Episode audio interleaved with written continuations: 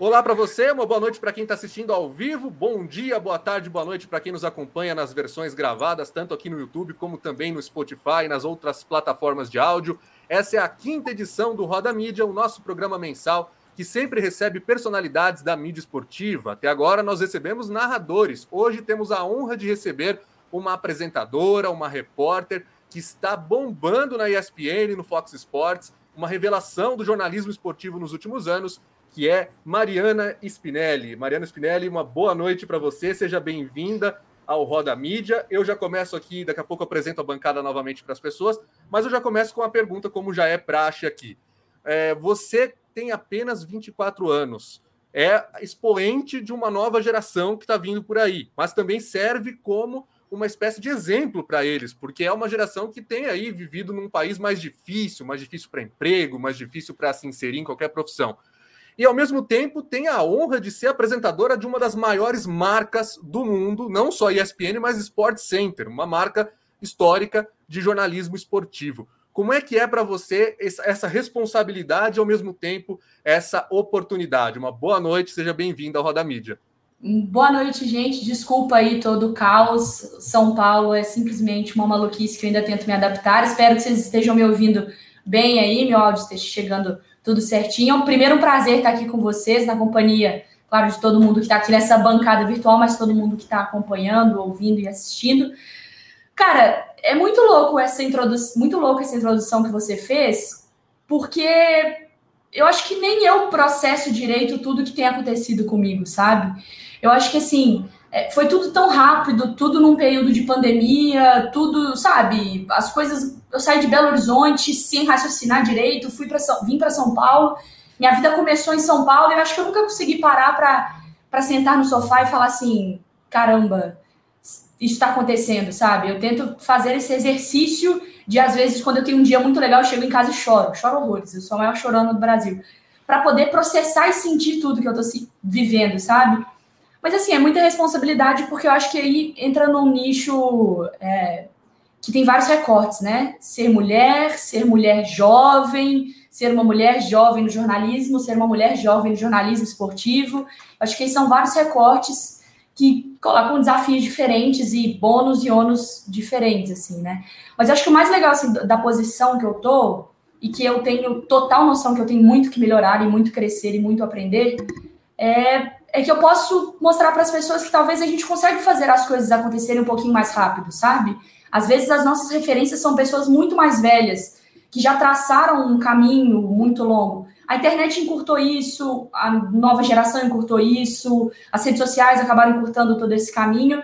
E eu acho que eu posso ser um exemplo de talvez. Cara, a gente não precisa ter 40 anos para estar tá apresentando o Sport Center.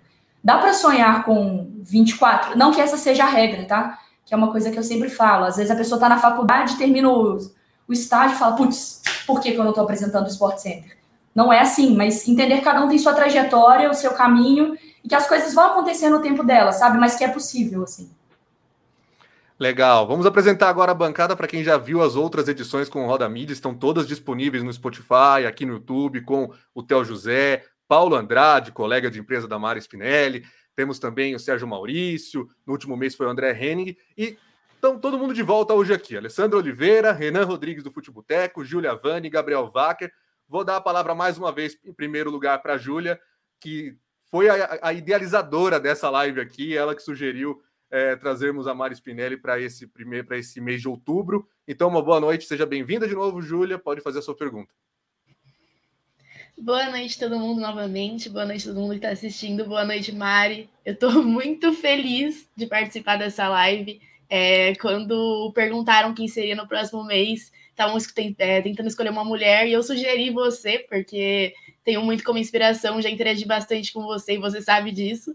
Então, a minha pergunta é ainda sobre o que você falou, sobre ser tão nova apresentando o Sport Center e falando de futebol para tanta gente. É, você sabe que você está traçando um caminho para muitas mulheres no meio do esporte e que isso é muito importante. É, muitas pessoas deixam de entrar nesse meio por inseguranças e ter uma referência como você é muito importante. Você é muito nova e muito espontânea também, é muito legal. E eu queria saber se tem alguma experiência pessoal como outra mulher que fez perceber que o que você faz é muito importante para as mulheres no futebol e no esporte no geral. Boa noite, tudo bem? Prazer estar aqui com você também falando, te acompanho lá no Twitter sempre. É, então, assim, eu vim de uma família de jornalistas, né? Então, a minha criação, ela passa muito pelo que meu pai e minha mãe me ensinaram. Então, o meu exemplo maior, assim, de mulher no jornalismo esportivo é minha mãe, que apresentou por muito tempo o Globo Esporte lá em Minas. É, minha mãe sempre... Eu sou a Ctrl-C, Ctrl-V da minha mãe, assim. Então, eu percebia que minha mãe sempre falava assim, filha, o que a gente faz, ou as mulheres, né, que trabalham comigo na, naquela geração, é, o que a gente está fazendo, o que a gente fez, a gente abriu uma porta.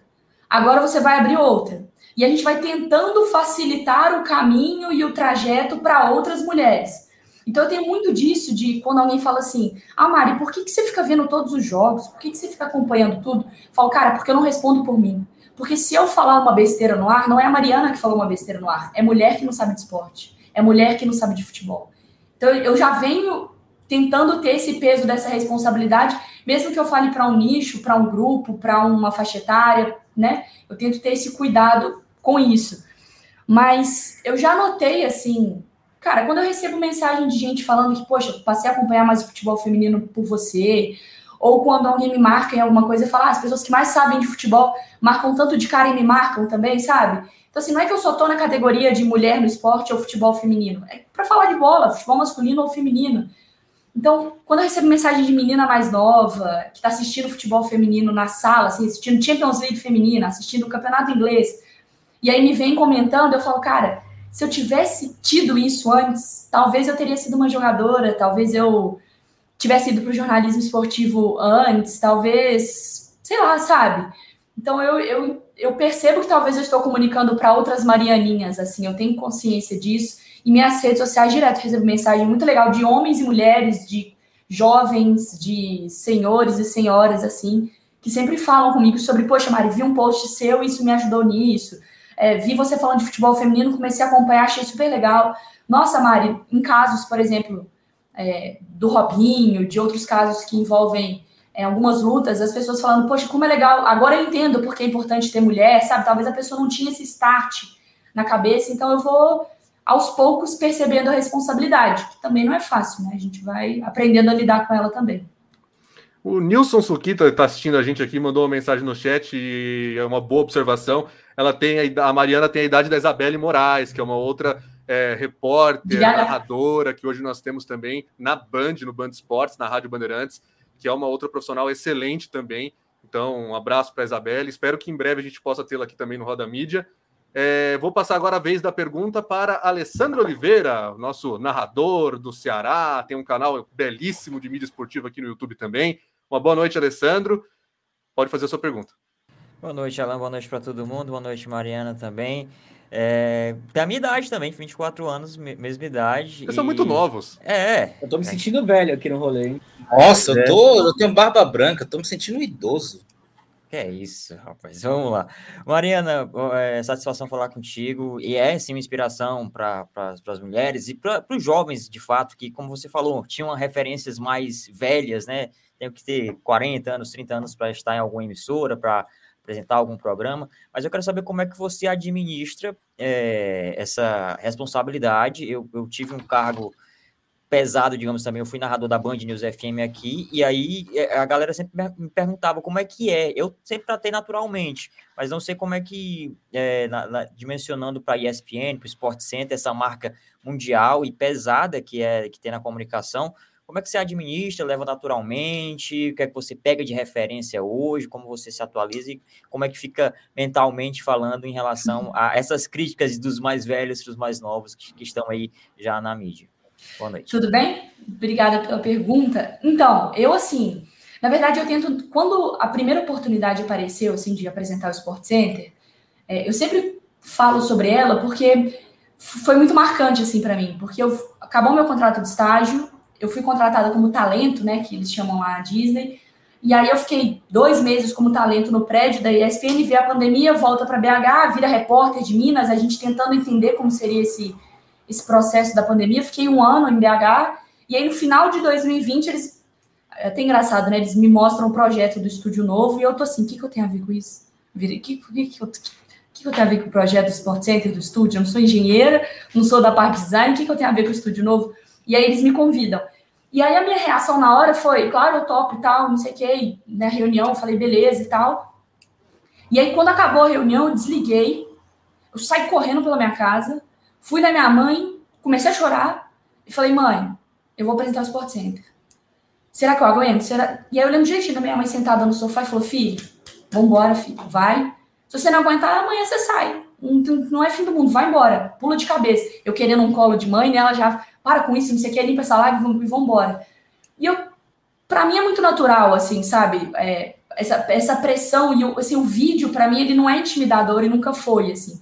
Então, ah, como que foi para você chegar no estúdio novo e apresentar o Sport Center?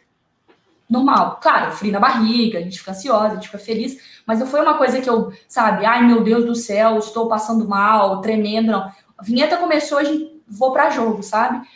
Mas, mas é difícil, porque é, tem, tem um outro lado, assim, né? Beleza, na hora de fazer o meu trabalho, eu tô tranquila, mas aí tem essa questão do público, né? Das pessoas. Do público pode ser o público consumidor ou o público, as pessoas que trabalham comigo, ou as pessoas do meio e tal.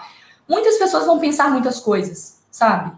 Não tem muito como eu controlar isso. Então, vai ter gente que não vai gostar de mim, vai ter gente que vai achar que eu sou muito jovem, vai ter gente que vai questionar como eu cheguei lá, porque, óbvio, uma mulher está apresentando tão jovem, com certeza ela se relacionou com alguém, né? Porque é assim que funciona o modus operandi do jornalismo esportivo, é, do público que vê uma mulher no jornalismo esportivo, né? Então, assim, é, vai ter gente mais velha que não vai entender que talvez a minha linguagem não é para ela. Meu pai sempre fala assim, filha, os vídeos que meu pai também é jornalista, os vídeos que você faz, para mim então, não faz o menor sentido. Eu não entendo nada, eu não pego uma referência, eu não sei o que você está falando, mas eu entendo o que você está fazendo. Então, muitas vezes, a pessoa que é mais velha, ela olha para a pessoa mais nova e fala assim: essa geração nova, que besteira, bobeira danada, não sei o quê. Olha lá, olha o que, que virou essa, virar essas pessoas. Só que ela não está entendendo que talvez minha, ideia não é falar com ela. Minha ideia talvez é falar para um outro público, é talvez falar com uma outra geração, é talvez falar com uma outra plataforma. Então, isso que eu tento sempre com muita personalidade, acho que também porque eu não sei se é diferente, é seguir meu caminho, sabe? Ter a, ter a minha. Eu sou uma mulher, eu sou uma mulher jovem, sou uma mulher jovem que fala de esporte. Então, eu não vou tentar ser uma senhora de 50 anos, uma senhora, não, uma mulher de 50 anos, uma senhora de 70 anos eu não vou tentar ser uma. Sabe? Se você me encontrar na rua, eu vou falar desse mesmo jeito, talvez com um pouquinho mais de palavrão, mas assim. Eu, sabe, eu não, eu não quero ter que virar um personagem, virar uma chave. Então, eu sou uma pessoa jovem, que vai ter uma linguagem de jovem, que vai curtir meme de jovem, que, que vai ter seus momentos. E, e com a plena certeza também de que eu vou errar, que faz parte do processo, que eu vou errar aqui, mas vou aprender ali. Só que eu erro e aprendo com uma visibilidade muito maior. Então, eu sei que a pancada também vai ser grande.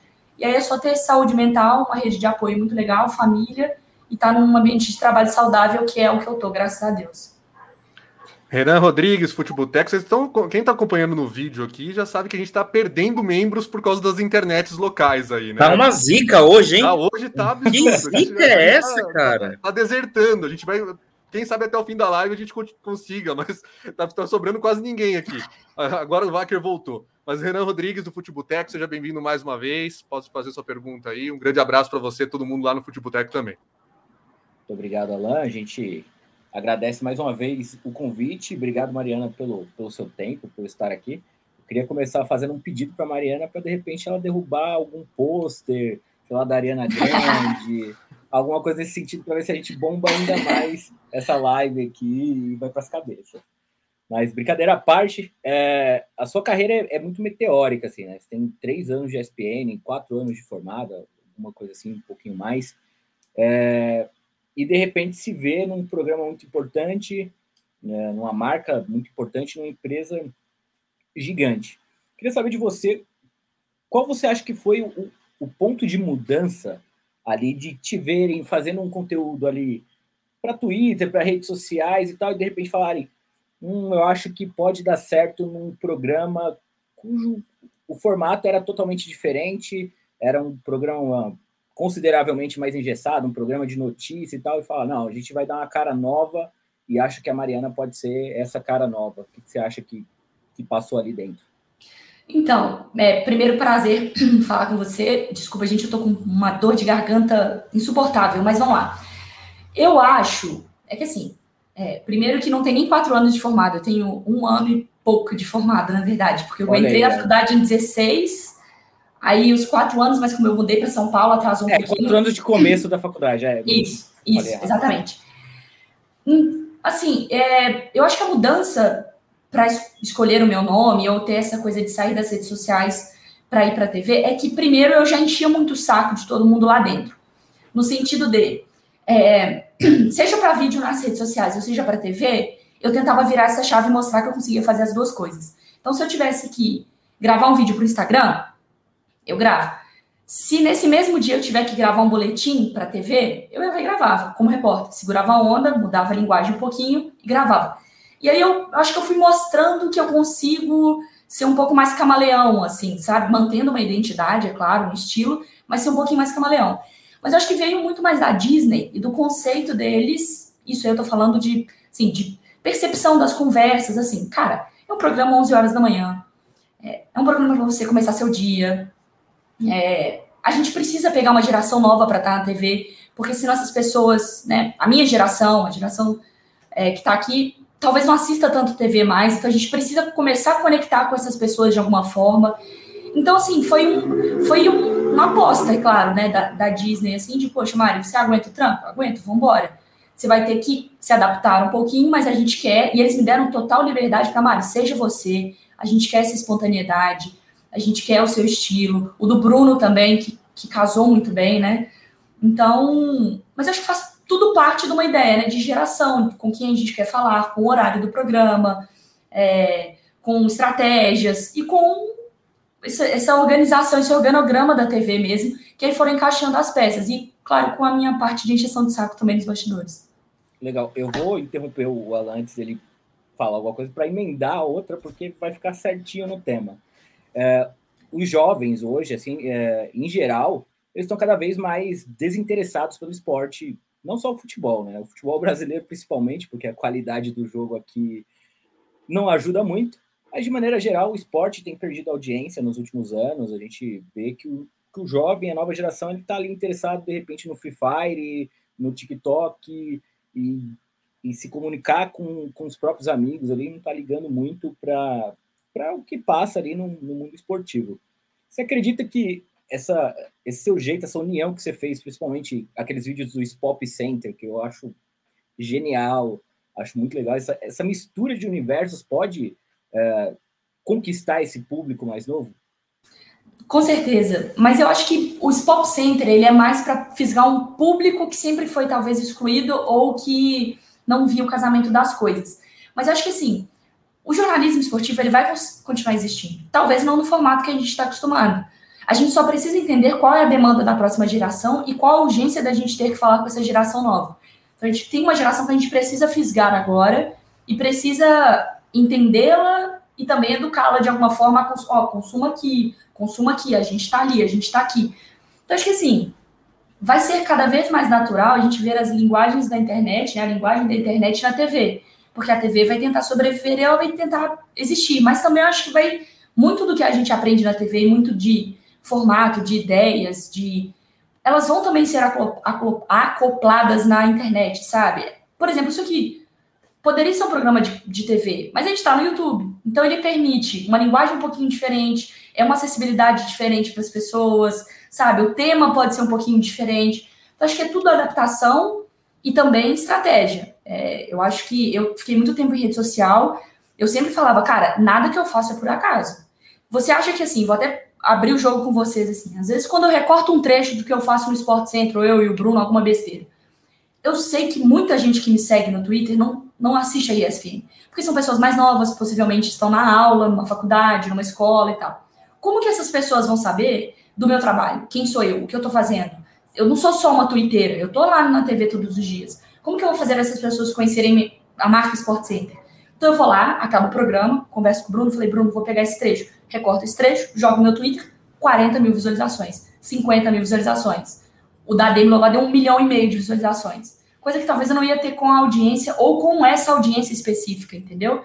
Então acho que é você também entender onde você está pisando, com quem você quer falar e a forma que você vai falar. E aí a gente vai entendendo para onde vai o jornalismo dentro dessa nova geração, assim.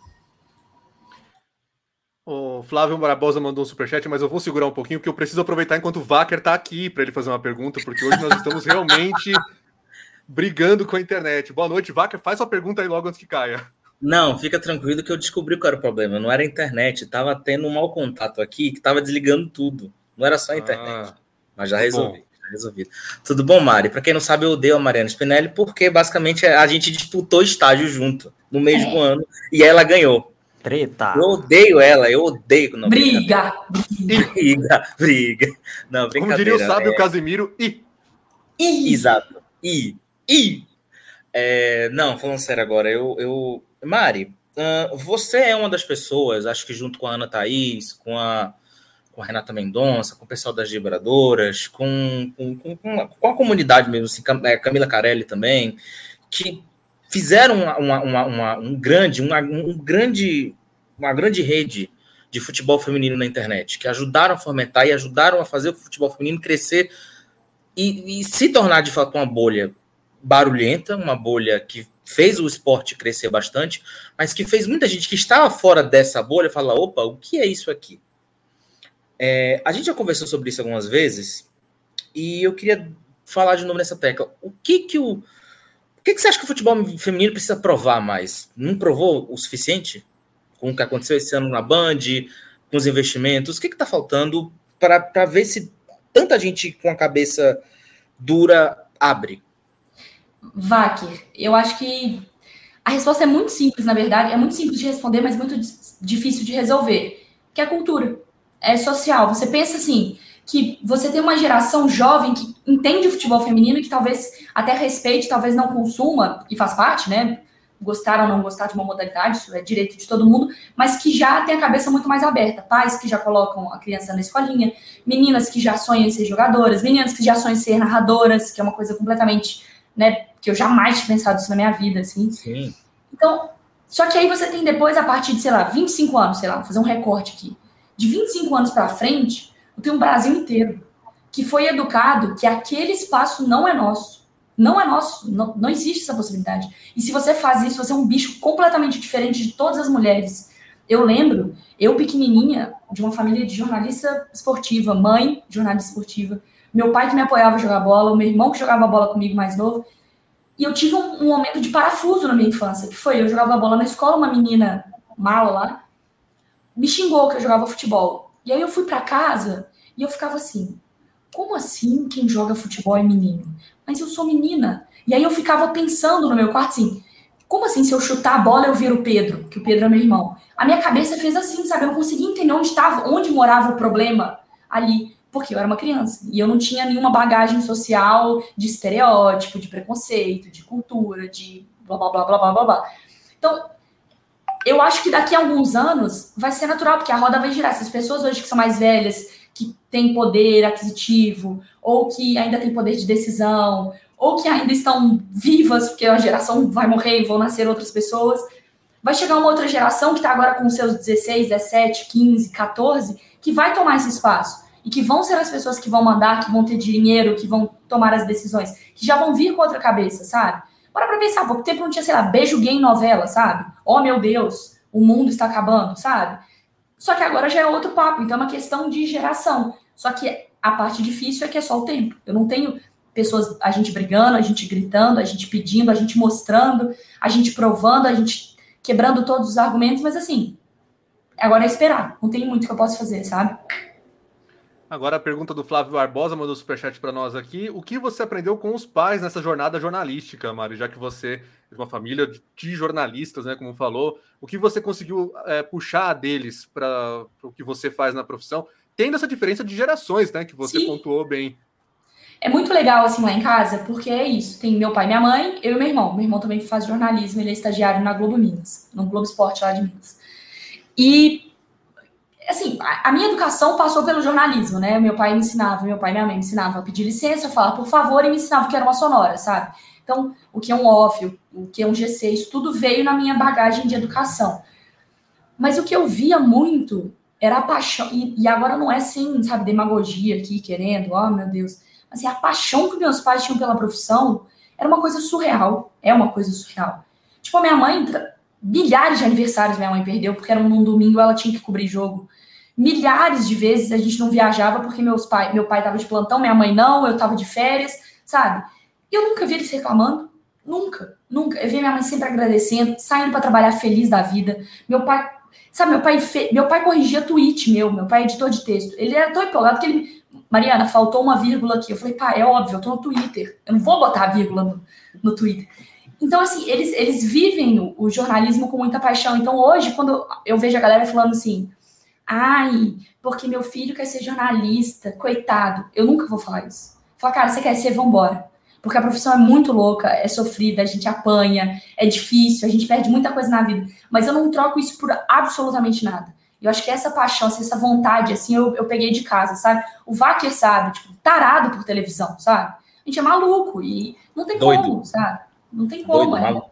Então eu aprendi a gostar da profissão e vi que a profissão pode me dar muita coisa. Pode me dar uma casa muito legal que eu cresci, pode me dar uma família muito legal, pode me dar é, experiências incríveis, pode me fazer conversar com pessoas, conhecer realidades. Eu, como uma boa mineira, gosto de falar. Pode falar palavrão? Pra caralho. Então, assim. Deve então, assim, falar eu, tô, eu converso com as pessoas, eu tô no melhor lugar para mim, sabe? Tenho certeza que quem ouve muito essas coisas de ah, jornalismo, não, e coitada, é a Julia Vani, que né, está aí se candidatando a ser jornalista no futuro. Então, passo a vez para ela perguntar. Ela teve uns problemas com a internet, mas acho que agora resolveu, estabilizou. Pode fazer sua segunda rodada. A internet de São Paulo tá complicada hoje. Eles estão brincando com a gente, mas já deu tudo certo aqui. Sofri bastante, consegui entrar pelo celular. É, e realmente é bem complicado, né? Principalmente quando você é nova e está decidindo o que você quer fazer. E, e jornalismo é uma escolha que muita gente considera arriscada, mas a gente acaba escolhendo porque realmente eu, particularmente, não me imagino trabalhando com mais nada. Então, é, é esse o caminho, né? E, bom, para minha segunda pergunta, é mais voltada para a parte da carreira também. Eu sei que você é uma pessoa muito espontânea, você é muito engraçada, muito descontraída. Eu gosto muito disso, eu admiro muito isso. Tanto pelo Twitter quanto pelo Sport Center dá para ver nas transmissões, então eu acho que isso é muito legal.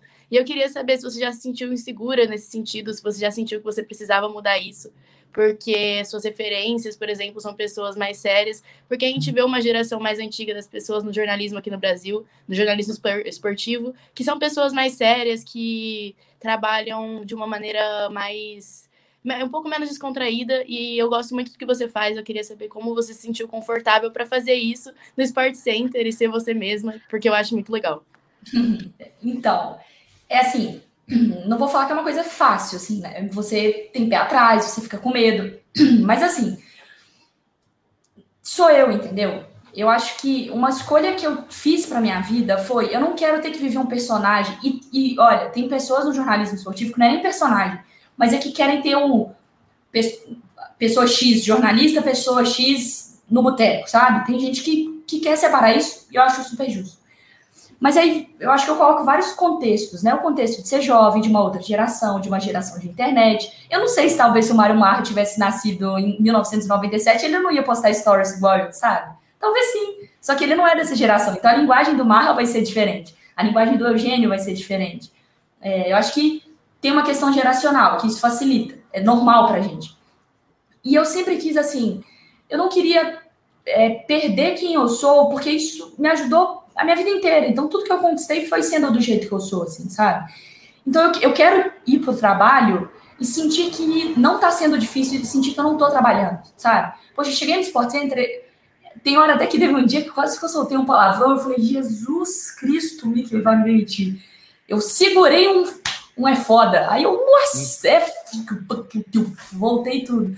Mas assim, eu fico tão à vontade trabalhando que acho que esse é meu objetivo, sabe, Gil? De, de tá fazendo o que eu gosto, num ambiente que me permite, porque, por exemplo, se eu tivesse no jornalismo político, acho que talvez eu não ia conseguir ter tanta abertura. E ESPN significa Entertainment, Sports, Programming, Networking. Então tem um entretenimento antes de qualquer outra palavra. E entretenimento não é o inverso de informação. Você pode dar informação com entretenimento, você pode dar informação de uma forma, forma leve. É, você falar o Mbappé se machucou, e você chegar e falar, galera, o Mbappé se machucou, eu dei a mesma informação num tom diferente, com um sorriso no rosto, com uma linguagem diferente, sabe?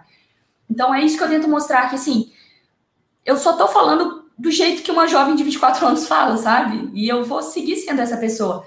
Mas entendo também quando outras mulheres, principalmente, precisam se adaptar ao meio, sabe? Para serem respeitadas, é, para. Porque elas às vezes sentem uma pressão que vem de cima, às vezes elas são, sabe, acuadas de alguma forma, então precisam virar. Entendo, a gente tem que ser camaleão nesse meio o tempo inteiro. Mas eu tive muita sorte e, enfim, destino aí, que fez tudo acontecer como eu estava planejando e como eu sempre gostei, assim. Mas na minha cabeça é, eu quero me divertir o máximo trabalhando, porque a partir do momento que eu sair de casa falando assim, puta merda, tô indo trabalhar, já não, não vai dar muito certo, sabe? É óbvio que tem dia que eu falo, será que se eu não apresentar o esporte center alguém vai notar se eu ficar dormindo? Mas é óbvio que na maioria dos dias eu tô muito feliz trabalhando. Então, cara, eu acho que é isso. Vou ser julgada? Vou. Talvez algumas pessoas vão me respeitar menos? Vão. Mas aí é meu coração leve, minha consciência tranquila contra a pessoa que tá com o coração talvez com uma interpretação negativa ou com uma cabeça fechada, ou é direito dela também não gostar. Então, não tem muito que eu possa fazer, sabe? Mário, vou aproveitar agora a minha pergunta, porque você teve esse crescimento agora na ESPN justamente no momento em que a empresa passou por mudanças muito profundas com a fusão com Fox Sports. Então, muita gente saiu da empresa nesse tempo, muita gente é, acabou sendo incorporada a uma nova grade, porque eram pessoas do Fox Sports. Como é que você viu tudo isso acontecer enquanto você estava ali iniciando ainda e tendo esse crescimento muito súbito? Como é que você sentiu esse processo de fusão dos dois canais, a integração das duas equipes? Como é que foi é, viver essa experiência de, de, dentro da empresa? Então, assim, foi, foi tudo muito maluco, porque durante esse período eu estava em Belo Horizonte, né? Então, sem a convivência da redação, tudo isso é muito diferente, porque você não, você não tá, sabe, no cara a cara ali, vendo as coisas acontecerem, sabe, notar entradas diferentes e saídas diferentes. Foi tudo muito, sabe, eu, eu não percebi. E aí eu ia, poxa, aconteceu isso, saiu pessoa tal, chegou pessoa tal, como que isso vai funcionar? Então, para a gente também foi um processo difícil, é um processo que, óbvio que, cara, gente, amigos queridos que saíram da TV, outros amigos queridos que chegaram na TV também, não estou falando que foi um processo alegre, super divertido, mas que é, aconteceu e, e, muito durante essa pandemia, que tinha muita coisa acontecendo também. Mas eu brinco que o primeiro o dia que eu voltei no prédio, assim, parecia, sabe o primeiro dia de aula quando te trocam de sala? Você não conhece ninguém? E eu falei, cara, você é a. Ah, você é a Babi da produção. Que eu nunca tinha visto o rosto, porque a gente só conversava por, por WhatsApp, porque ela entrou no meio da fusão e no meio da pandemia, então não sabia como era a cara dessa pessoa. Poxa, eu, eu tô trabalhando com amigos meus que eram do Rio, e a gente conversava só pelo Twitter, e aí hoje de manhã eu chego, a pessoa tá lá. Então, assim, tem sido uma experiência é, diferente, assim, óbvio. Teve um momento de segurança, teve um momento é, de felicidade pelas coisas que aconteceram de bom, de, enfim, da empresa se organizar com é, campeonatos, enfim, com as coisas mudando também, o Star Plus chegando e tal. Mas foi todo um processo, sabe quando parece que vem tudo de uma vez? E aí você vai tentando, opa, calma, vamos. Porque tinha o meu processo acontecendo na minha vida. Então minha vida já estava um caos, tinha saído de estagiária para ir para talento. Não sabia se vai ficar em BH, não sabia se volta para São Paulo. E aí tudo acontecendo nos bastidores e até chegar onde eu estou agora e, e, encontrar as pessoas na redação e tal. E agora está um momento muito, muito legal para trabalhar, sabe? Legal. Alessandro Oliveira. Mariana, a gente sabe que, enfim, a sua família, o jornalismo está mais do que presente, né? E, mas eu queria saber de onde que veio de fato um, um episódio específico que você disse, é jornalismo mesmo que eu vou fazer, eu vou, vou, vou ser jornalista. E tem alguma coisa assim, porque você já sabia que não ia ter domingo, não ia ter final de semana, feriado, Natal, Ano Novo, essas coisas todas, por Sim. questão de escala. Mas o que foi que, que aconteceu de fato, assim, para você decidir? É, é, jornalismo mesmo?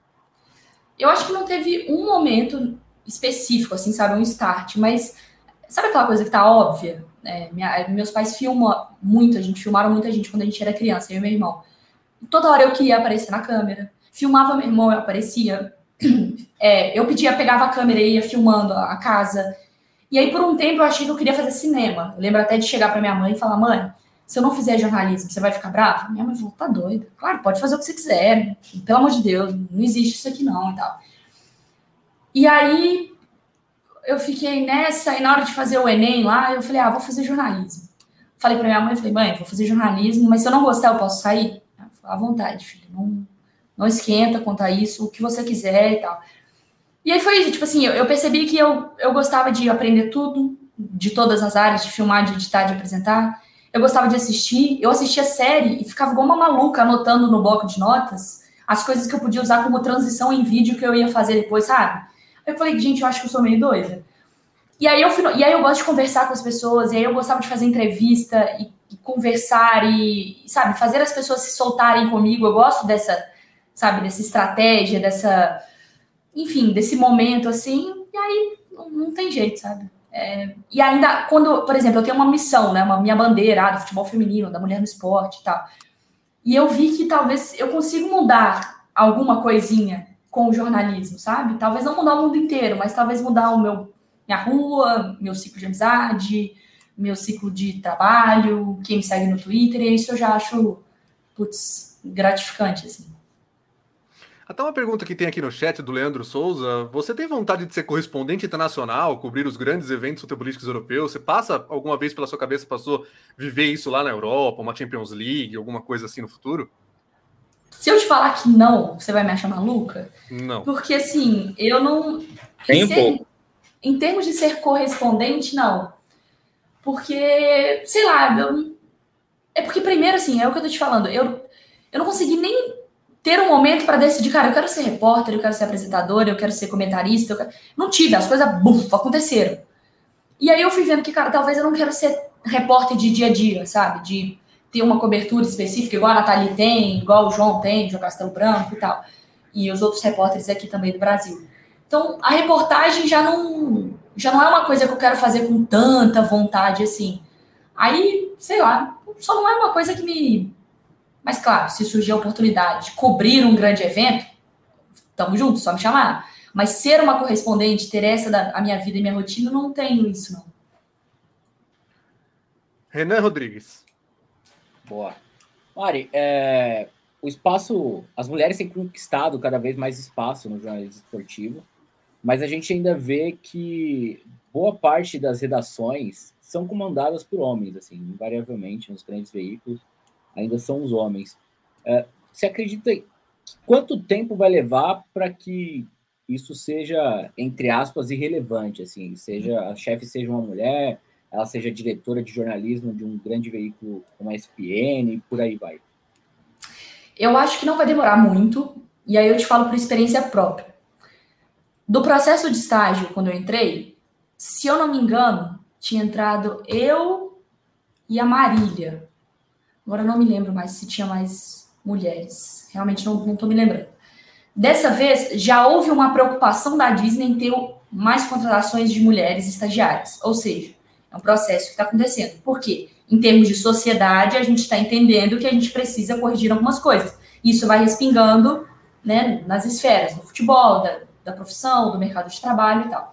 Então, eu já vejo um número muito maior de estagiárias, por exemplo, na redação. Já vejo uma quantidade muito maior de mulheres na redação. E o que me tranquiliza é que vai numa sala de faculdade de jornalismo. Abre a porta de uma sala de faculdade de jornalismo. Tem 10 caras e 30 mulheres. Tem 6 caras e 25 mulheres. Tem muito mais mulher. A gente só precisa ensinar para elas, ou mostrar para elas, que elas podem ir para o jornalismo esportivo também porque normalmente esses seis caras querem jornalismo esportivo e duas querem jornalismo esportivo e o resto quer, quer outra coisa. Então, a partir do momento que essas mulheres que entram no jornalismo, que estão na sala de faculdade, elas entenderem que o jornalismo esportivo também é para elas, é questão de tempo que a geração vai passar. E aí, quando a gente aqui tiver 30, 35, 40 anos, vai ser natural que nós vamos ser chefes também. Não apenas a gente mas vai ser uma, uma roda que vai girar muito mais organicamente. Assim. Gabriel Wacker. Só para falar que se de vez em quando eu estiver olhando no celular, é porque eu estou procurando um negócio importante aqui. vem bomba, vem bomba. Começa não, não, não, não, não, é, essa é nada demais, não. É, Mari, eu queria que você falasse sobre seu lado comentarista. Você não só apresenta o Sport Center, mas você também comenta, principalmente jogos da, da, da seleção, jogos de aniversário de seleções, principalmente jogos dos Estados Unidos, né? Que você faz bastante.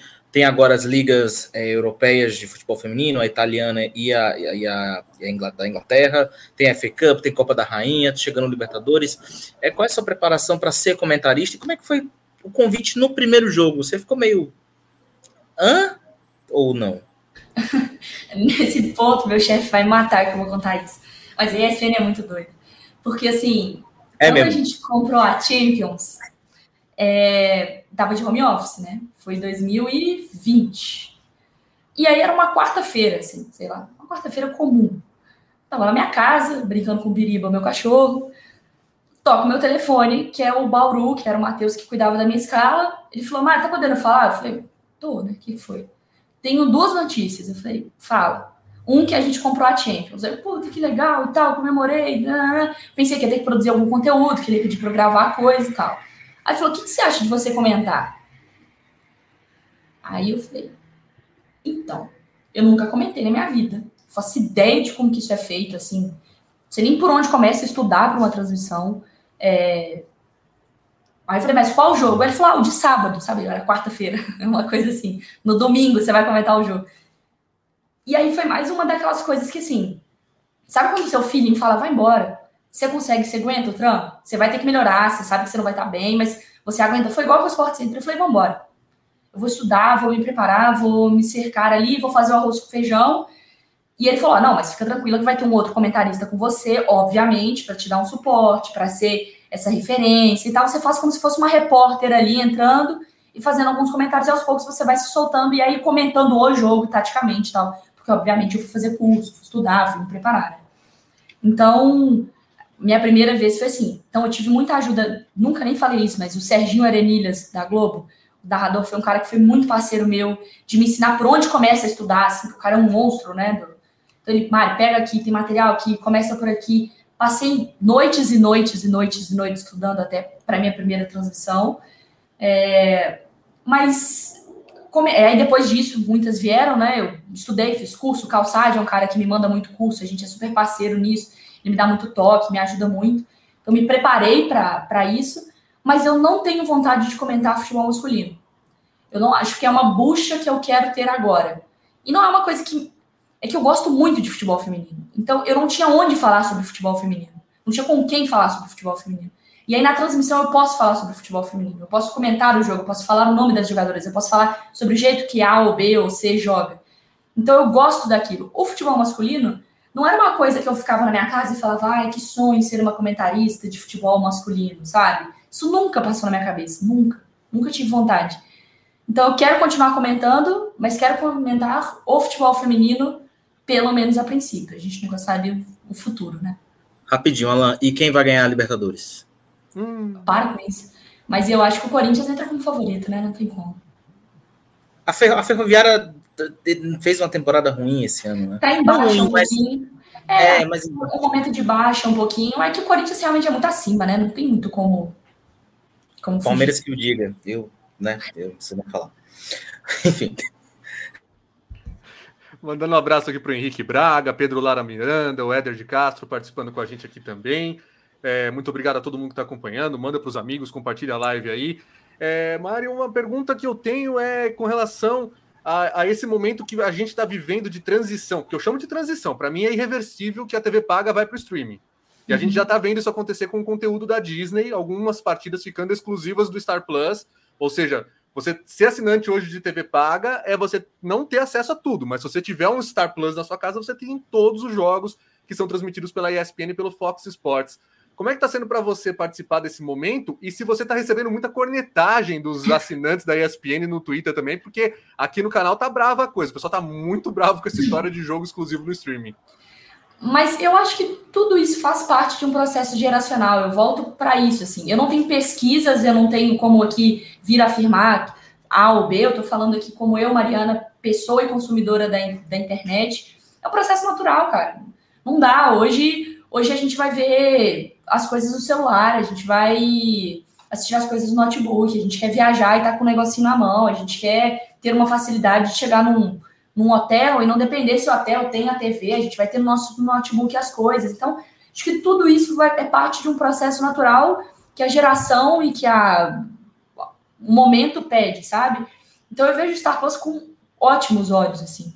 É uma plataforma que te abre a oportunidade de não ficar restrito a uma grade de horário. Porque hoje, assim, se 10 da manhã tem cinco jogos, eu tenho quatro canais para jogar esses jogos. Um jogo vai ficar de fora. Com o Star Plus, eu tenho sei lá quantas janelas para colocar. Então, a Libertadores Feminina, poxa, com certeza, isso aqui é da minha cabeça, tá? Mas com certeza isso veio de uma abertura do Star Plus. Com o Star Plus tem mais janela, tem mais espaço, você tem onde passar. Então, é claro que causa um estranhamento, porque é geracional. Até para mim, eu falo, cara, TV, jogo aqui, vejo no Star Plus, vejo na TV, vejo um, hoje eu vejo um jornal, hoje eu vejo uma série. A gente fica com essa coisa da TV e do, do celular, assim. Mas acho que faz parte do processo. A gente daqui a pouco vai estar mais familiarizado. Olha como que o. Quando surgiu a Netflix, oh meu Deus, o cinema vai morrer, etc, etc. Hoje todo mundo tem Netflix, ninguém fica cornetando a Netflix pela existência dela, sabe? Então, aos poucos a gente vai entendendo isso absorvendo e acostumando também com as novas ferramentas. Júlia.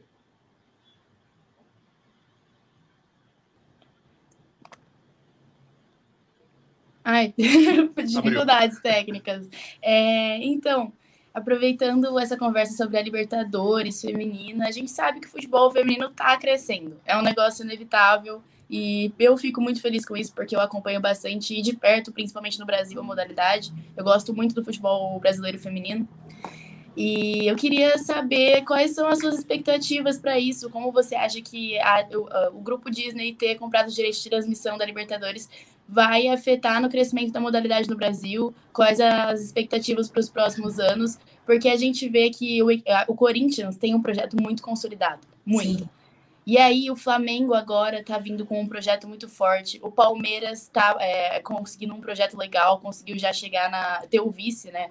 do, do brasileiro, conseguiu uma reformulação no elenco. Então, tem várias equipes vindo e investindo no futebol feminino. Então, eu queria saber suas expectativas para os próximos anos e o que você acha que vai acontecer no futebol feminino brasileiro no Brasil. É, no...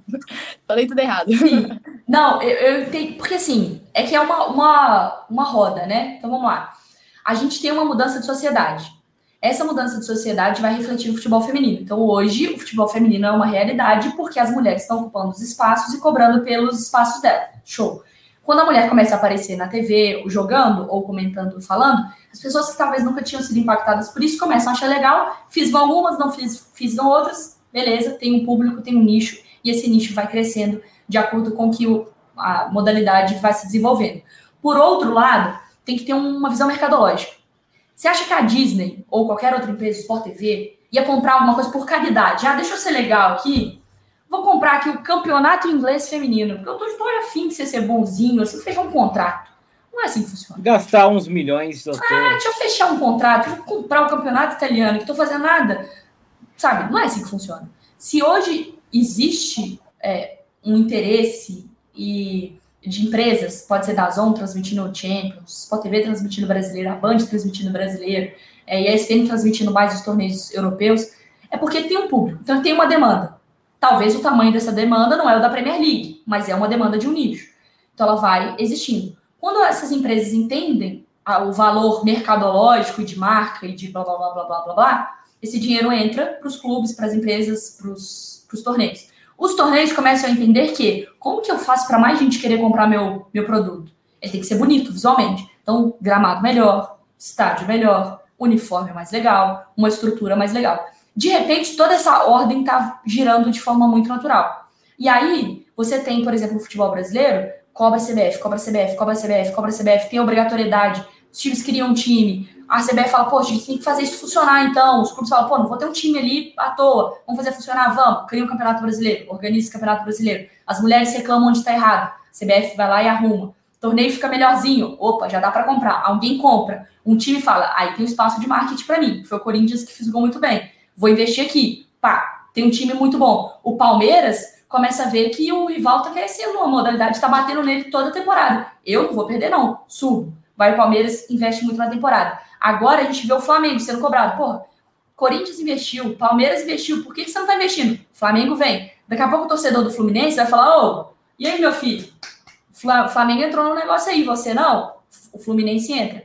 E aí, aos poucos, essa roda que já vai ter uma estrutura, que já tem um público interessado, que já tem uma mídia que já compra, e agora os clubes, os clubes jogando, eu dou um papo de. Para mim, a Copa de 2023 vai ser um absurdo de boa. Vai ser. O, o problema é o horário, né? Que vai ser na Austrália e tal. Assim. O nível de futebol que a gente vai encontrar na, na Copa de 2023 na Austrália vai ser papo de os caras realmente perderem qualquer argumento, sabe? Para criticar o futebol feminino. Acho que em cinco anos a gente vai crescer muito. O Mari, mas assim, vou, vou só pular porque eu queria aproveitar esse gancho da Copa do Mundo Feminina. Por exemplo, o fato de ser de madrugada também não pode ajudar, porque, por exemplo, uh, por causa, por ser ter sido da madrugada, as Olimpíadas de Tóquio tiveram uma exposição muito maior em TV aberta do que normalmente se teria se fosse à tarde, por exemplo.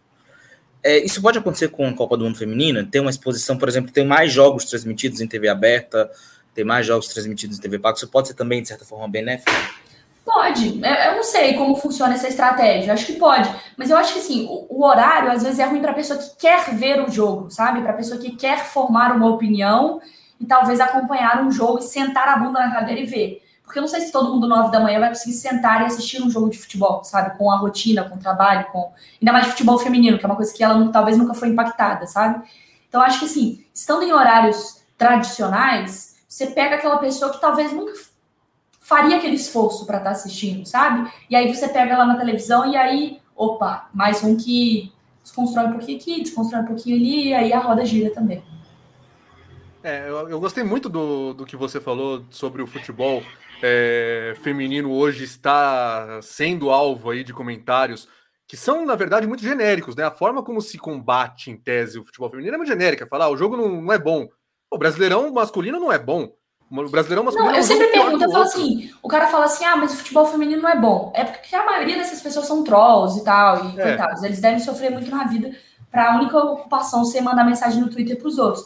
Eu fico até com dó, mas assim, para pessoa que fala sério, Tipo, quantos jogos você viu? Tipo, você já sentou e você falou assim: não, hoje eu vou avaliar, ou eu vou ficar vendo lance isolado, ou eu vou ver. Porque se for lance isolado, eu corto um frango de um goleiro aí e falo: oh, sabe? Olha esse lance da Série B aqui, o goleiro que recuou errado. Eu posso fazer isso com qualquer coisa.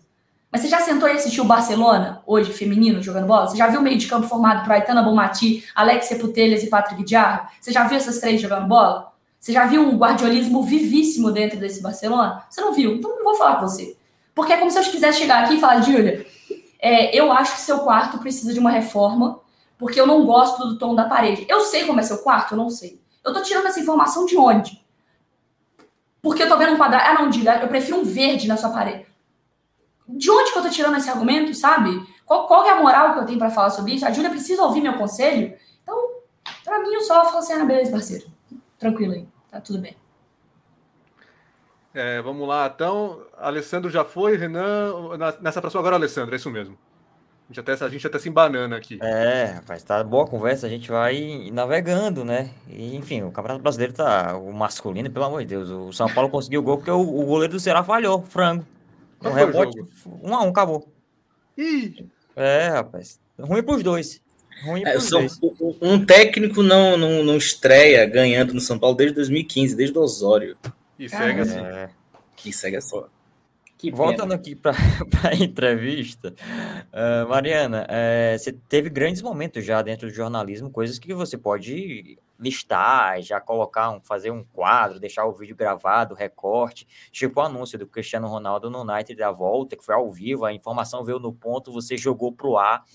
E teve algum episódio ali que mais marcante até agora para você? Teve a primeira transmissão que você falou, teve essa questão também do Cristiano no United, um, um, anúncio como esse, mas teve alguma outra coisa que te marcou que você olhou assim, poxa, eu fiz isso aqui, a galera viu fazendo isso, e enfim, o que é que você pode falar do momento mais marcante assim até agora? São vários. Acho que esse do, do, do Cristiano Ronaldo voltando para o Manchester United foi super legal, porque foi isso, né? Foi o jornalismo ali acontecendo ao vivo mesmo.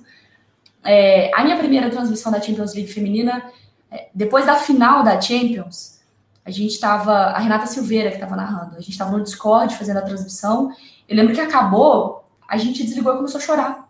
Porque a gente estava tão emocionado com o que tinha acontecido, com tipo, puta que pariu, velho. A gente tá transmitindo a Champions League feminina na ESPN, sabe? Na ESPN Brasil, ao vivo, a transmissão rolando para todo mundo ver. Não é escondida, tipo, é a gente. E eu tô fazendo parte disso. Eu que nunca nem sabia que existia Champions League feminina quando eu era mais nova, eu tô comentando esse jogo. Então, esse dia para mim também foi muito marcante, a gente ficou super emocionada, assim. Eu chorei horrores, ainda bem que a porta tava trancada, senão minha tia ia me zoar horrores.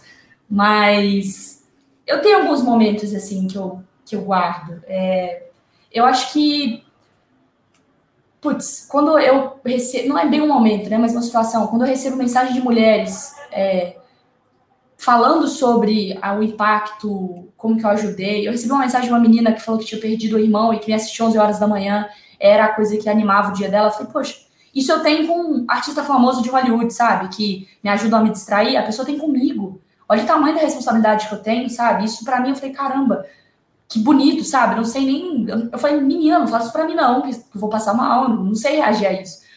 Mas eu acho que o dia mais legal, assim, que eu tive, é, que é uma história muito boa, inclusive, que foi o meu primeiro encontro com a Marta profissionalmente. Que, tipo, a Marta, quando foi Olimpíada de 2016, eu tava na PUC Minas, jornalismo, eu matei a aula. Se jovens estiverem ouvindo isso, eu acabei a aula e fui, eu não matei a aula, eu sempre estou na sala de aula. E aí eu fui pra porta Fui pra sei, porta do hotel e fui igual fangirl, sabe? Porque eu sabia que a Marta tava lá e tal. E aí o Tardelli chegou. Eu falei, não, história maluca. O Tardelli me ajudou a conhecer a Marta lá. E eu, como fã, levei minha camisa, minha primeira camisa que eu jogava bola na escola, pedi pra autografar. Beleza. Aí, dois anos depois, dois anos? Três anos depois, 2019, bola de prata, eu estagiária da ESPN, a gente ia premiar a bola de ouro pra Marta. E aí todo mundo tava me zoando já na redação, poxa, a Mari vai chorar, haha, vamos ficar de olho na Mari, que a Mari vai perder a compostura, vai chorar. E eu falei, cara, eu não vou chorar. Eu não vou falar com a Marta, eu não vou olhar pra Marta, não quero saber, eu vou ficar profissional aqui. Beleza, vai, mano. Tô lá trabalhando, pá, Kahneman, Felipão, Paquetá, os caras chegando, a gente organizando, tal, conversando, né? aí apita no ponto. A Marta chegou. Na hora, a minha perna, vocês têm noção do que eu a perna, ela...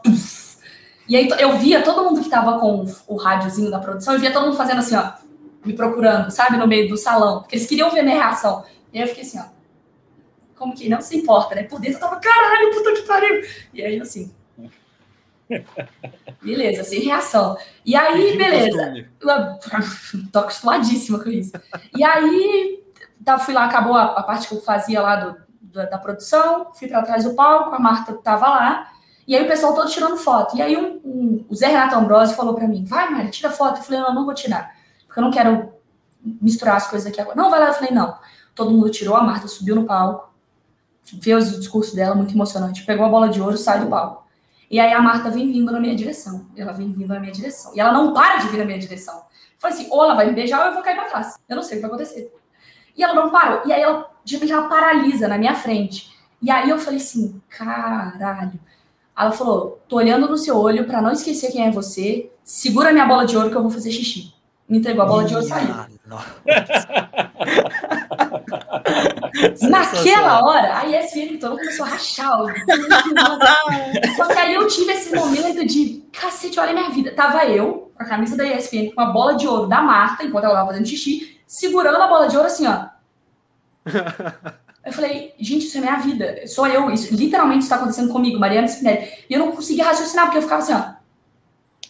E todo mundo falando comigo, tira foto e eu não consegui mover. Eu ficava, gente, pra onde que eu vou? A Marta sai, esqueceu a bola de ouro, tive que correr atrás dela. Falei, filha, sua bola de ouro. Na hora que eu fui entregar, aí falaram, não, pô, tira uma foto, né? Aí eu não ia estar do lado da Marta falar, não, não quero foto com você, né? Aí tiramos uma foto. E aí eu fui embora pra casa e eu lembro que a minha mãe me mandou mensagem na hora que eu postei e tal. Ela falou, filha, você tem noção disso? Sabe? Aí eu contei o caso que tornou tudo melhor. Que foi um desses momentos que eu falei, mano, eu tô no bola de prata da ESPN, segurando a bola de ouro pra Marta, enquanto eu trabalho, e eu tô aqui em São Paulo, sem ninguém na minha família, eu tô trabalhando. Tipo, essa é a minha realidade agora, sabe? Que história, que história. O pessoal tá até falando no chat aqui, que história muito louca. Aí, mano. Renan, Renan Rodrigues. Bora lá. É, eu vou aproveitar uh, é, para fazer meio merchan, porque o Valdir Benigno mandou um super chat aqui mais cedo. E ele é membro lá do Futeboteco. A gente tem um clube de membros ali, o pessoal fica batendo papo o dia inteiro no Telegram. E ele falou a respeito uh, dos intervalos nas transmissões, principalmente no Star Plus, é, e também aí de beisebol e NFL, porque fica no Star Plus fica uma tela parada ali passando um, só umas imagens de esportes e tal, não tem um, um comentário, um programinha, como por exemplo faz a TNT.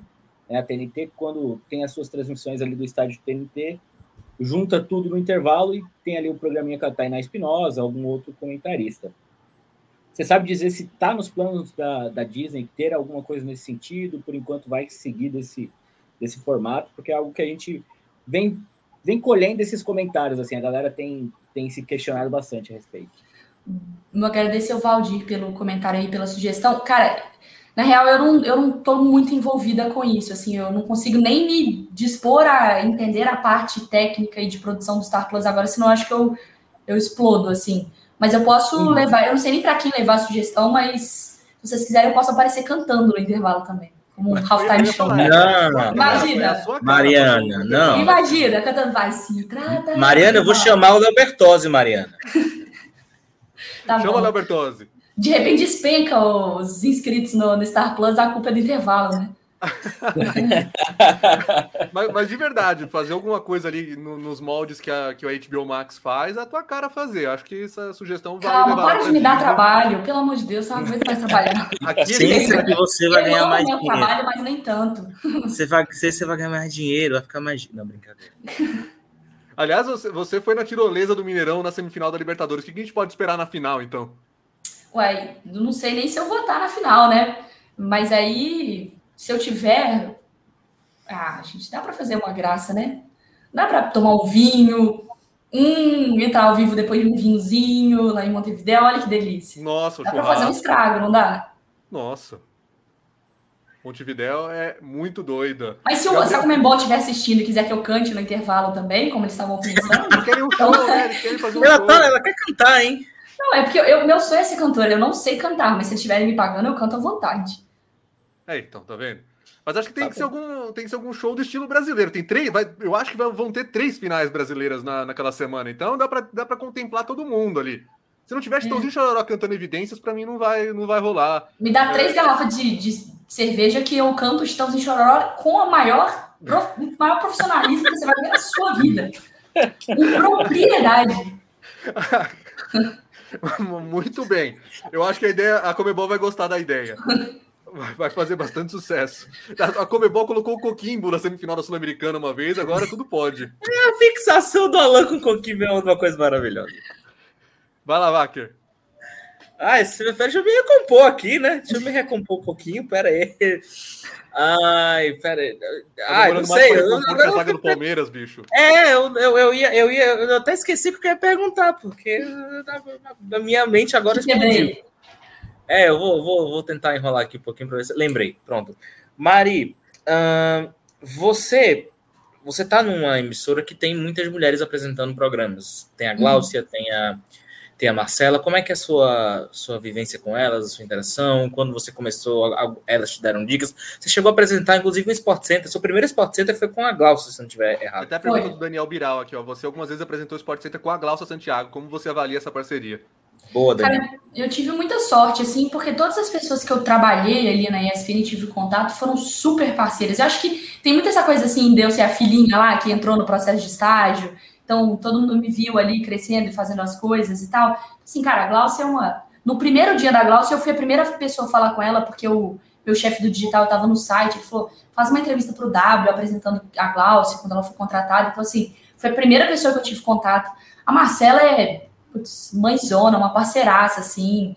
É, no início me deu muita força, eu sempre pedia conselho, pedia ajuda, sempre, sabe, de igual para igual, também não tinha aquela coisa de inferior, é, Maria, a gente apresentando, vamos trocar ideia, vamos. Então, acho que isso fez muita diferença. A Dani, agora que chegou também, a Dani Boaventura, Dani é porra, um amor de pessoa também. Então, é, a gente tem essa coisa, né, da mulherada lá, da gente se unir e, e a gente sabe que a gente tá na, na, mesma luta ali, sabe? A gente precisa uma da outra, mas os caras também são super tranquilos, assim. Ó, duas sugestões aí. O Felipe Gontijo disse que pagaria caro para um halftime show de Mariana em Montevidéu e ela sabe que é verdade. Esse cara sabe das coisas. E o Daniel Biral tá falando Mariana do The Masked Singer. Aí dá problema de contrato. Quem é, quem é você? Vamos então agora para uma última rodada de perguntas rápidas, como já virou tradição aqui no nosso Roda Mídia, começando com a Júlia. É, então, é uma pergunta rapidinha, só que a gente percebe quando começa a falar de futebol, assim, sendo mulher, que as críticas são mais pesadas, né? Se a gente erra alguma coisa, se a gente tem algum deslize, assim, as críticas vão ser mais pesadas. E eu queria saber como você aprendeu a lidar com isso nesse tempo todo, porque sendo uma pessoa pública, falando de futebol para tanta gente, tem que aprender a lidar. Olha, não é fácil. Eu inúmeras vezes eu já cheguei em casa e já chorei, já chorei porque a internet ela massacra você, se ela quiser. Então, eu simplesmente aprendi que não vai ter saída, essa é a minha vida. É, e, e, aí eu tenho a opção de largar, ou eu tenho a opção de ser alguém que pode mudar ou talvez provar o contrário. E que errar vai fazer parte. Eu sou muito perfeccionista. Eu detesto errar. Eu me cobro muito quando eu erro. E aí eu entendi que não tem como eu, com 24 anos, não errar. Ao vivo. Numa profissão com tamanho exposição, com rede social, com imediatismo. Eu vou errar e vai fazer parte. Se eu não errar fazendo grandes absurdos, faz parte do jogo. Eu evito os grandes absurdos, os grandes deslizes, mas o erro natural, ele vai acontecer. Vão me xingar? Vão. Vão me xingar de xingamentos que talvez homens não vão ouvir? Ou vão questionar o seu trabalho? Talvez como um cara nunca vai ser questionado? Vão. Mas eu tô aqui e o cara tá do outro lado. A pessoa que tá me xingando tá do outro lado da tela. Quem tá apresentando o Sport Center todo dia 11 horas da manhã sou eu. Então eu também tenho que saber meu trampo. Eu tenho que falar, beleza, esse cara tá falando merda, mas ele tá falando merda. E eu, eu sei onde eu tô, onde eu acerto, onde eu erro, onde eu tenho que aprender, onde eu tenho que melhorar. É uma crítica construtiva? Bacana, vou pegar, vou absorver, vou, vou internalizar. De resto, as pessoas são assim, as pessoas são malucas. Cara, eu comecei a fazer esse exercício que parece idiota, tá? Mas que se a Juliette, que tem 32 milhões de seguidores, ela tem hater, porra, eu com 40 mil, óbvio que vai ter uma galera que vai me odiar. Só que a mulher tem 32 milhões de seguidores, ela vai ligar pra galera que, tipo, sabe? Entende? Eu não posso ficar botando um peso enorme, sendo que eu estou vivendo algumas coisas e com pessoas que me querem bem e ficar botando isso acima do meu trabalho ou da, da minha saúde mental, sabe? Então, quando o cara é babaca, escroto assim, bloque, nunca mais te vejo, não preciso. Se um cara ultrapassa o limite, talvez eu exponho ele para ele entender que a rede social não é terra de ninguém. De resto, vou chorar? Vou chorar, vou chorar no meu quarto, mas eu não vou mostrar isso para ninguém. Alessandro. Mari, é, falando em relação à carreira, à projeção, enfim, a gente que ainda é novo, a gente projeta muita coisa, né? Ah, como é que eu vou estar daqui a 10 anos, 15 anos? Mas tem alguma coisa que você ainda não fez e, e queira fazer, alguma coisa dentro do próprio jornalismo, é, alguma, tem alguma ideia de alguma superprodução, então uma cobertura, algum campeonato, e quer estar presente em algum local, algum evento, assim, a pandemia afastou os jornalistas dos estádios e tudo mais, mas tem algo que você planeja, que ainda não fez e que quer fazer? Ah, muita coisa. Mas assim, de mais palpável, assim, eu quero muito cobrir a Copa Feminina. Eu tenho, se puder ser 2023, eu quero muito, queria muito cobrir uma Olimpíada, então quero trabalhar firme para os próximos anos isso é, se tornar realidade, mas assim, em termos de carreira, aonde você quer chegar? Não sei. Tipo, eu sou ambiciosa, eu quero ser grande, mas eu quero ser grande no sentido de falar o que eu preciso falar com a mensagem que eu quero, com a minha personalidade, não é a qualquer custo, não é subir na, sabe, nas costas das pessoas, não é nada disso. Eu quero, quero ser uma voz que represente num nível nacional, assim, com mais e mais e mais e mais e mais espaço cada vez mais, para puxar uma galera junto comigo também. Renan. Boa. Eu, eu ia fazer justamente essa pergunta que o Alessandro fez, né? O Desculpa. Me, me, me, tomou a vez. Mas, Desculpa. Mas La, ladrão de perguntas! Ladrãozinho! Eu, eu, eu tô olhando aqui no roteiro, de fato foi. Tão, tão é, entrosados é, quanto o meio-campo do Palmeiras. É, não, acabou roubando a bola do companheiro. Mas, final, é... mas, mas chega na final, mas a gente chega na final. É, isso que importa, né? Mari, você se vê fazendo o que você faz hoje, é, por exemplo, não que, que você queira sair da SPN, o ponto uhum. não é uhum. esse, mas a, a gente tem é, diferentes linguagens de TV aberta para TV fechada, isso é um processo natural. E você se vê fazendo exatamente a mesma coisa, tipo um Globo Esporte da vida, assim, nacional, na Globo, numa Band, qualquer que seja, ou você acha que precisaria passar por adaptações ali? Não faço a menor ideia. Se a oportunidade vier, ela vai aparecer porque o meu estilo faz sentido. Se o meu estilo não fizer sentido, essa oportunidade nunca vai vir. Ou se ela vier de outra forma, talvez eu não vá aceitar. Então, assim, eu sou muito ansiosa, não me faço pensar nesse tipo de coisa, não. Mas, sim, eu deixo, eu sou, cara. Não, é porque assim, sendo é, bem sincero, eu vejo muito do que o Thiago Leifert fez tipo, no Globo Esporte. Querendo ou não, a gente, a gente divide ali o Globo Esporte entre antes do Thiago Leifert e depois. Uhum. Né? O uhum. Thiago Leifert revolucionou o Globo Esporte na, na grade da Globo e foi muito bem aceito depois de um tempo, apesar da, da resistência, que é aquilo que a gente já falou da galera mais velha. Uhum. Então, foi daí que eu tirei não, esse insight. É, não, assim, eu, eu se, se a oportunidade surgir e se isso for uma coisa que naquele momento faça sentido, sim, assim como também se for para ficar o resto da minha vida na ESPN e fizer sentido, sim, se for para largar tudo e ficar na internet fizer sentido na época, sim, eu acho que hoje esse, esse tabu de linguagem está sendo quebrado. Então, a linguagem ela já é um pouco mais aceita, independentemente da seja Globo, seja ESPN, seja Band. Acho que já tem um espaço para você poder ter a sua o seu carimbo ali, a sua marca registrada. Acho que isso não seria um impedimento. Agora é o destino que, que trabalha aí para as coisas acontecerem. Gabriel Wacker. É, Mari, você é uma das poucas jornalistas esportivas que assume o time que torce. Que a gente tem essa, essa, essa coisa de, ai, não pode falar o time. É, para você foi muito natural falar do, do, do, time que você torce, até por causa da sua família. Enfim, sua família é. Para quem não sabe, é legal, tá, gente? Não, assim, é, essa é uma coisa legal, porque você nunca vai achar um post meu falando eu torço pro time A ou pro time B. Eu não vou falar nesse vídeo que eu torço pro time A ou pro time B. Porque eu sei que alguém vai recortar esse trecho e quando for conveniente eles vão usar.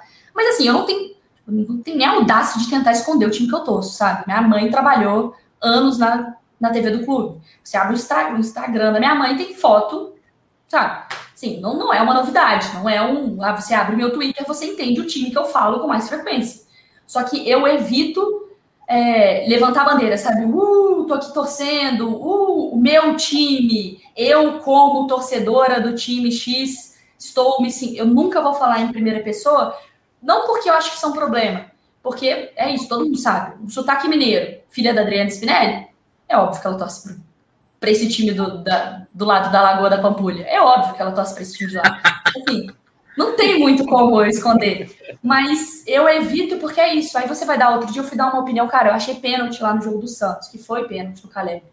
Postei. O cara falou, ah, mas é para de torcer. Falei, agora eu não tenho mais opinião.